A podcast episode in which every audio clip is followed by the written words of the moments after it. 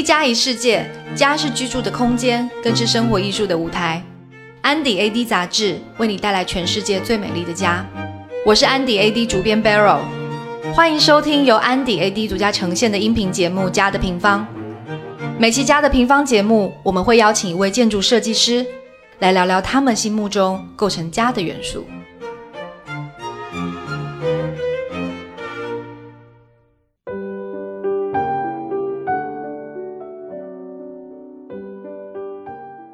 今天呢，我们非常的荣幸，我们跑到了北京的六环外，到了一位知名建筑师陶磊先生的家。这个地方呢，我们刚刚参观了一下，跟自然非常的结合在一起，并且就是我知道，就第一次感觉到这个生活是怎么一回事。因为之前其实陶磊老师有跟我们说过，说他现在在家里工作，在家里生活，就是很少到市区去。那我们先欢迎陶磊老师。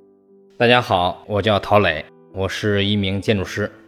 仅此而已，只是一名建筑师，所以我的介绍很容易。陶磊老师其实做过非常多非常知名的作品，然后在七零后的建筑师世代这个算是这个族群里面的一个。嗯，当然这个都是媒体的划分，看大家习惯。年龄段当然是处在七零后这样一个年龄段吧。其实呢，这一次跟老师采访，呃，有一个前因后果。老师是在二零一七年的年中左右搬进了这个地方，然后那个时候其实 A D 在二零一七年的年末左右的时候，我们就来做了一个拍摄。那个时候其实那组片子我印象还特别深刻，今天还特别打印了出来。所以在出版的时候是二零一八年的四月份，那到现在二零二零年的六月份，其实已经过了。很长的一段时间呢，那家这个概念其实家是生长的哦。就我也想问问看老师，在当初您设计这个家的时候，因为给自己做家嘛，肯定有所谓的这个理想的生活这个投射，或者说有这样子的一个希望。那到现在这个时间，你自己作为一个也是设计者，也是使用者，有怎么样的感受可以跟我们分享一下？当然这个。每个建筑师都会有一个想法，就是想给自己盖一房子。呃，只能说我比较幸运哈，就是我有这么一块地方，可以来实现我自己的一个小小的一个愿望。从当初搬进来到现在，从整体而言，我觉得我的房子是跟我当初的预想还是保持比较一致的，并不觉得这个它前后会发生多大变化。比如说居住了几年之后，是不是产生一些很大变化呢？变化是有的，但这是很微妙的一种变化，因为我觉得作为建筑师本身就应该具备一种能力，就是对于设计的东西它的未来要有一个判断，尤其是对未来的一个最重要的价值上，需要一个很好的判断。那么，当然这个建筑在未来就会得到一个印证。那么，我觉得在我住的这几年当中，我觉得我当初的一些想法跟愿望。还是跟我当初的想法是契合的。作为住宅，我考虑的很重要一方面之一哈，就是舒适性。我觉得这个也不仅仅是我个人对于我自己的房子的一种判断，也是很多来访者哈到我房子以后的一个很中肯的一个评价，就是非常舒适。我觉得这个词呢是一个比较中性的。当然，这个舒适的背后其实涵盖了很广泛内容。我觉得每个房子可能会不同。对于我来说呢，我这个舒适性可能更多的是表现在了我如何跟自然去相处，在这一环节上，我觉得，呃，可能是我对于这个房子倾注的精力最多的一方面。当然，作为一个住宅舒适性的表现，还有另外一个基本的一个前提，我相信这个前提可能对于所有人都是适用的，就是功能是好用的，是你的使用是便利的。家里的收纳是方便的，你所有的使用的环节都是让你觉得顺手的，你的空间是合理的。我觉得这一点对于舒适性来讲也是重要的，而且是对于每一个居住者来讲都是重要的。其实这个问题倒不是说一定都会这样，往往在很多的设计里面，其实并没有把所谓的舒适性或者是功能性真的放到很重要的位置。在我的印象里面，并不是所有设计都是这样去考虑的，也就是说，它的关注点不一定是这样。我觉得这是我对于房子的一个认知是这样的。做建筑的人不是应该把人放在空间里面作为最低的考量吗？比如说人跟空间的关系，人跟这个体量之间的关系。嗯嗯，道理上是这样，可是在，对在实际这个工作中，或者是在一些呃设计的任务当中，很容易出现偏差，往往会为了某一些标新立异的一些概念。可能会把这个问题淡化掉，这是不是现在在也不是只在中国普遍出现的吗？我觉得这个问题，在我看来是比较普遍的一个现象，就是当然这是或多或少的这种偏离，为了能够彰显出自己对于设计上的不同，而表现出对于这种标新立异的这种比较偏执的追求，而忽略掉了一个最基本的层面，就是我们。对于空间体验上的这种舒适性的重视度，或者是对于最基本的功能的重新考虑，或者是给予这种新的一些更人文的一些关怀，我觉得应该说是不够的。至少在我看来，好多实际上是不够的。所以，那么刚才也讲到，就这个房子，我既是业主又是设计者，所以把这两种身份统一之后，我觉得最大的一个特点就是我会无条件的。不会有任何杂念的来想这个设计该如何做，也就是说，更忠实于我自己对于一个居住的理解和对一个居住需要上的一个理解。我觉得可能会让我更容易的，就是更真诚对待这个设计。当然，这会相对应说，那是不是在别的项目上就是不够真诚呢？坦白的讲，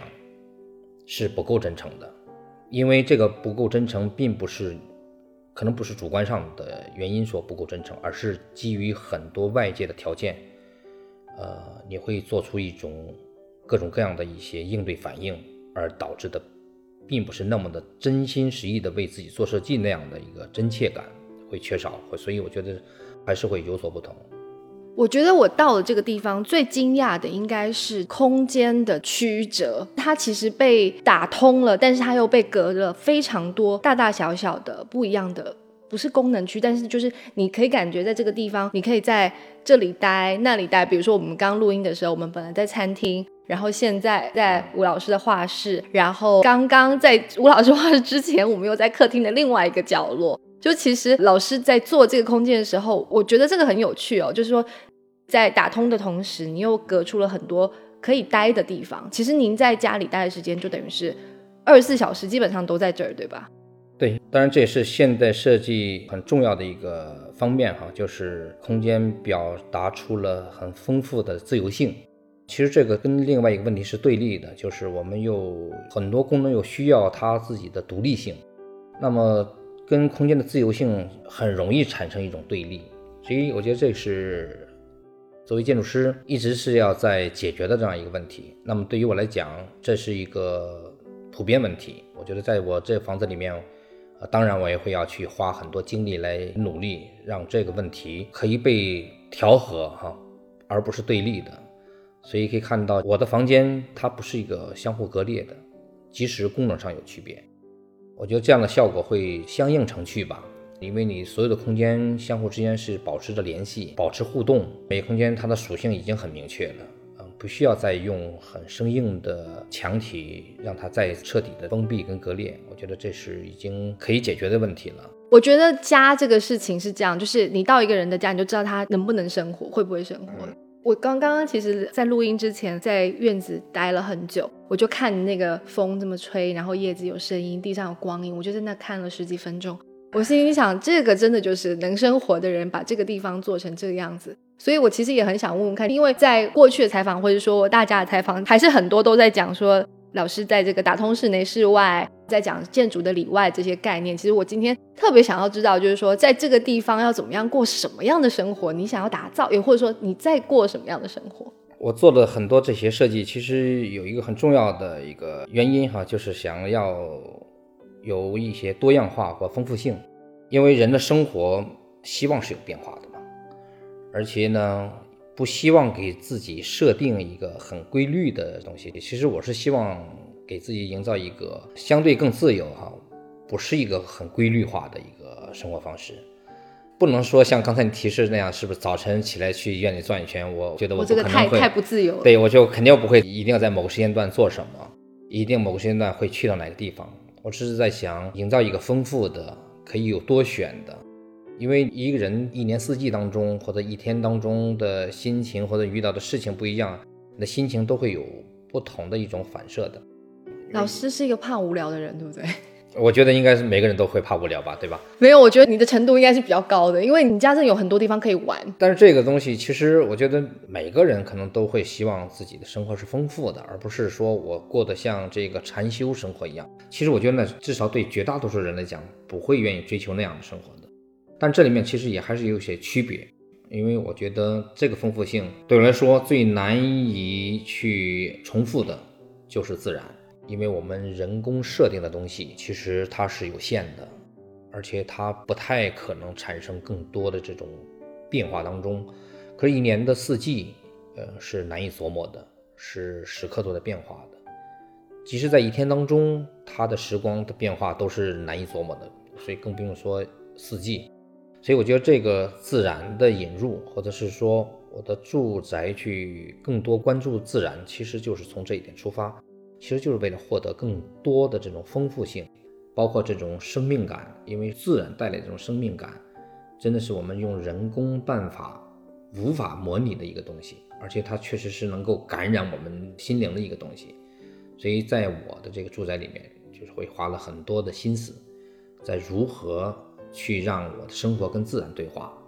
其实更重要的不是你的室外空间如何跟自然对话，因为这是大家都是能做到的事情。我觉得重要的是，我们生活在室内，如何跟自然对话，就感觉得到四季跟自然的这个。对的，因为这样的话，我觉得可能才是真正的问题的关键。因为我们一年当中，绝大多数时间是生活在室内的，那么我们不能因为生活在室内，就切断了我们跟自然的这种联系。我觉得这个是一个最重要的方面，因为我们即使在冬天，我们仍然可以感受到自然，这个就变得非常重要。当然，我说自然不一定是指那一棵树或者是一些草才叫自然哈，或者是一些花才叫自然。那么对于阳光，我觉得是最重要的一个自然的条件。那么即使是黑夜，也是一个自然的一部分，而且是很有魅力的一部分。所以有时候到了夜里，就是因为外面的幽暗而产生那样的一些诗意，也是很重要的。当然，不仅仅是有阳光了才能叫自然。包括有风的时候，因为风会刮动树叶，会产生响动。你觉得世界是一个活的世界，或者是一个动的世界？我觉得这个非常重要。最重要就是你觉得你不是被关起来的，对吧？你觉得你是跟外界是有联系的，就是因为你跟自然能够对话，所以你觉得是有联系的。所以我觉得这个是很重要的。其实我今天做这个采访之前，就是呃，第一个问题想要问老师的，其实是关于。逃离城市这件事情，我觉得你刚刚讲自然这个三号有回答到我的问题，就是其实这算是最极端的一个接触自然，就是你还是依附于城市，但是你还是跟自然有非常非常大的结合。但是我觉得生活这件事情，就是你要真的逃离城市，其实需要一个很怎么说，就是你搬到这来，然后就其实不是真的隐居，它是半官半隐这种感觉。对，其实我觉得这个城市对于每个人来讲。仍然是很重要的哈，在这个时代，我们不可能真正的脱离开城市的，因为城市实际上就带来的很多的便利性啊，这是我们无法克服的问题。可是另外一方面，城市又带来很多伤害，这是一个它另外一个属性，就是它会带来很多一些带来拥挤啊、交通的问题啊、带来污染的、噪音呢啊，很多方面哈，是让我们觉得不舒服的。那尤其是对于一个人的居住来讲，那么。越是很大的城市，越是密集的城市呢，越是让我们觉得跟自然的距离更遥远哈，或者是更脱离自然的。所以这是现代城市的一个问题，或者是现代大城市的一个问题。呃，当然对我来讲，我我觉得我没有能力真正的说我离开城市哈。如果说我有能力离开城市，那当然我的房子可能就不在北京，嗯，我可以去沙漠，我可以去一个深山老林，那当然那个地方会更舒服、更自然。但是，对吧？我们一个社会人，你无法脱离这个群体，因为它有很多的协作，有很多的这种社会化的这种分配，所以你无法去独善其身。我觉得这正是要今天需要探讨的一个问题，就是我们如何在城市化背景下跟自然去对话，或者说我们怎么样在这种大的一个城市背景下，我们如何去构建自己的一个更舒适的一个生活？我觉得这可能还是一个关键所在吧。比如说，如果我们能够跟听众分享关于我就是住在公寓房里，嗯，那也许可以有一些办法让你跟真正的外界有一些。因为我一直想过这个问题，就是我也一直没有这样的机会，就是去设计一个公寓哈，去设计一个集合住宅。其实这反倒是我现在特别感兴趣的一个问题，或者是想要做的一个事情，就是那么如何在真正的城市来做到，就是人跟自然的这样的一个结合，人跟自然的对话，就是在人生活当中，在日常当中能够。感受到自然，能够感受到自我的这样一个生活状态，我觉得这个并不是不可能的一个一个一个事情，而是说我们是不是把这问题重视起来了？因为在过去呢，尤其是在中国，那么过去这近二十年的快速的发展啊，我觉得可能并没有机会去真正关心过这问题，因为都是在为了追求效率跟速度。我觉得是把这个问题抛给了未来，或者说，我觉得在未来一定会有很多的这样的这个今天所看到这些住宅，会在未来会觉得是一个很大的问题存在。因为我觉得对于城市来讲，当然我们不能奢求每一个人都能有一个院子啊。之所以城市庞大跟拥挤，就是因为我们人均的空间、物理空间已经变得越来越小。但是不代表着就是我们跟阳光、跟空气的隔绝，或者是跟外部空间的隔绝是一个必然。我我不这样认为。所以我觉得在未来的公寓设计当中，不是没有条件创造这样的一个环境，而是说我们愿不愿意去花代价去做这样一件事情。当然，现在还会有法规在制约哈。那么未来是不是？那么法规也会在修正，因为包括这些对于呃节能环保的这些建筑要求若干规范。当然，在今天看来，这些规范并没有错，因为我们的城市发展确实让我们的能源消耗过度消耗给未来带来的危机，我觉得当然是值得重视的，丝毫没有错。但不代表着随着技术的提升，那么我们今天现行的这些规范是否适用，我觉得可能是值得商榷的。今天的规范呢，只是针对。纯技术性的问题，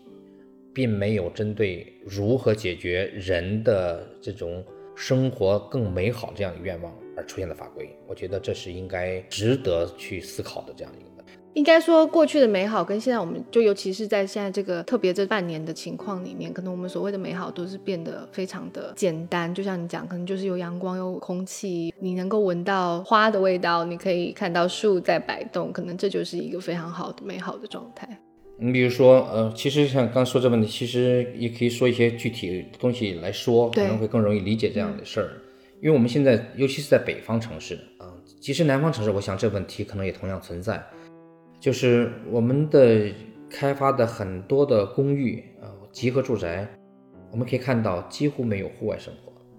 对，就是窗都是。在过去，其实做过一些尝试，就是提供了一些小的阳台户外的阳台。那么最后的结果也是被隔成内阳台，对自己把它封闭起来了。我觉得这是一个城市发展过程可能会伴随的一个问题，其实是在反映了一个问题，就是我们的生存空间实在是太拥挤了，太有限了。为了那一点珍贵的地方，因为房价实在是太高了，所以呢，那么两三平米的那种阳台，觉得也是足以珍贵的。每一家都很自觉的用窗户把它封为自己的室内空间啊。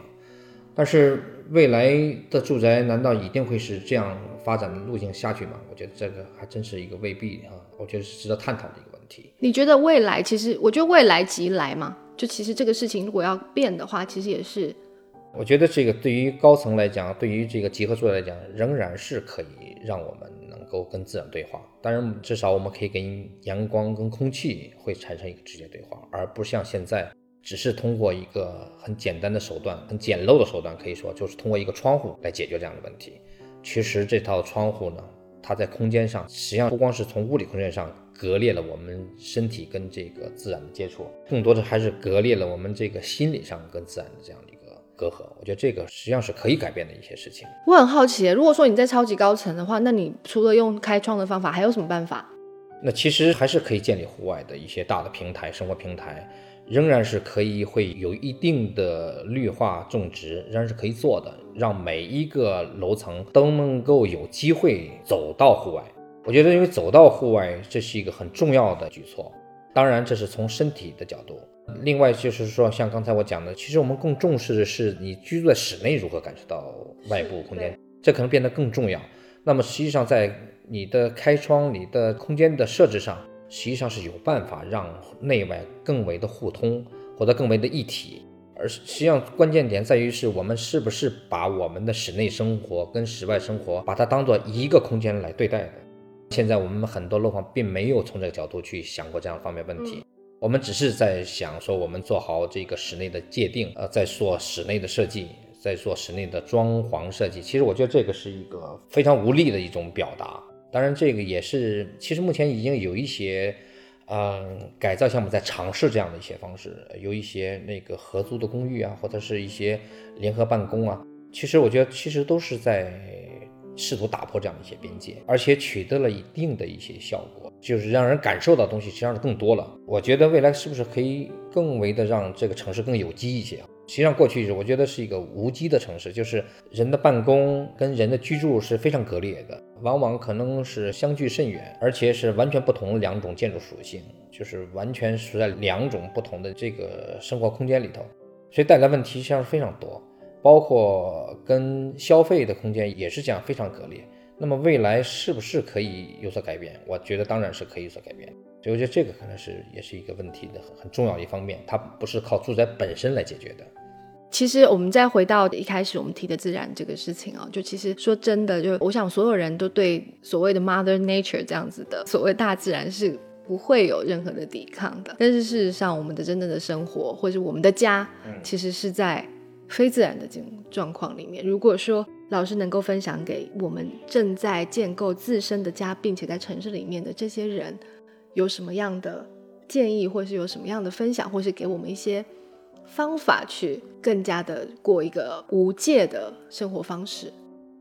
如果说让我给出建议的话，哈，其实我觉得第一个问题，首先是能不能够忠实于自己，我觉得这是一个。至关重要的问题，忠实于自己。对，其实忠实于自己并不容易的一件事情。似乎好像说每个人装修一肯定都是按照自己的意愿去做的一些选择，好像不是，好像是忠实于自己的。其实这个跟忠实于自己并不是一个划等号的一个关系，因为我们很多人都还没有真正了解自己需要什么。所谓的喜好，其实。这个这个非常的，对所以他的喜好只是建立在他见过的画册，或者是见过的某些电影，或者见过的某些场景所构想出来的一种假设，而且这些假设跟他自己的真实生活其实没有很直接的关系，甚至是跟这个时代都没有关系。我觉得这个是一个最重要的方面。你今天已经给到了非常非常好的建议了，因为其实说真的，就是要搞清楚自己最想要过的是什么样的日子这件事情。就是那一天我还听到说，这个需求跟欲求是不一样的，其实还是要非常清楚的知道说自己这个生活本身他想要怎么样过，可能风格只是一个最简单的捷径而已。因为你依附在这个形式里面，其实说真的，好像问题就解决了，可能就不需要去触碰到生活本身。没错，我是这样认为的。当然，比如说，如果把这话题可能会再具体一点，那么你处在我们今天的社会哈，今天这个时代，今天这个时代会有更为的新的技术哈，更新的材料，一些更新的处理的技巧，那么当然是要用今天最为新的一些办法来来构建自己的家，而不是说去模仿甚至几百年前的风格，还搬到这样的一个时代。或者不相适宜的那些材料，那些啊那些那些样子哈，其实真的跟自己的生活没什么关系，而且它还不能更好的解决你功能上的需要，或者是你舒适性上需要。我觉得今天就应该更关注今天新的材料、新的工艺跟新的一些空间上的创造上面一些思辨，我觉得可能会反而更有效，可能更让我们觉得房子可以更耐久啊，可以更长久的喜欢。因为我们都会有一个共同的观点，就是好的设计会让你用的越久，会越会喜欢它，会越觉得跟自己是适应的，而且它会跟你会相互成长，你可能会逐渐去在丰满它，逐渐会去微调它，让它更适合于你。我觉得才会是一个好的一个选择，而不是所谓风格。因为在我看到的这种例子里面，哈，这些状况里面，哈，就是简单抄袭某种风格带来的害处是最大的，也是最广泛的。嗯嗯嗯嗯，这就是我的一个最强烈的一个观点。今天非常感谢建筑师陶磊跟我们的分享。今天呢，我们从自然聊到了家，聊到了打通这个边界。其实不是去风格，就像我们刚刚说的，这个风格这件事情跟家之间的关系是不是有这么样的直接？我想这个是今天我们丢出来的一个问题，也希望各位听众跟我一样得到非常多的收获。那我们再次谢谢建筑师陶磊先生，谢谢，谢谢大家，我也很高兴，很享受今天这样的一个聊天儿，谢谢，谢谢。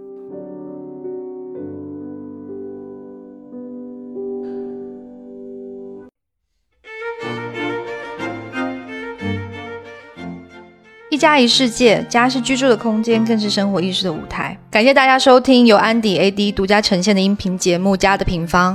我是主编 Barrel，我们下次再见。